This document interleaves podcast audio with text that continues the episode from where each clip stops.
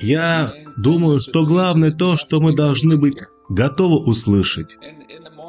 Утром, когда я просыпаюсь, я всегда немного в тревоге.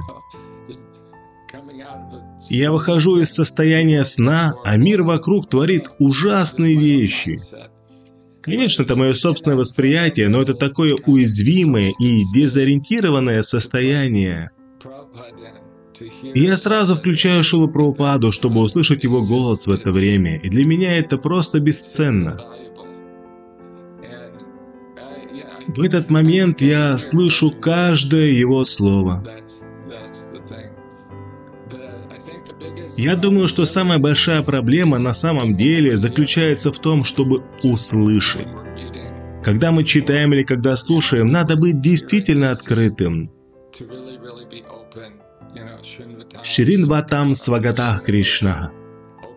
Просто быть открытым, просто позволить Его голосу войти в нас.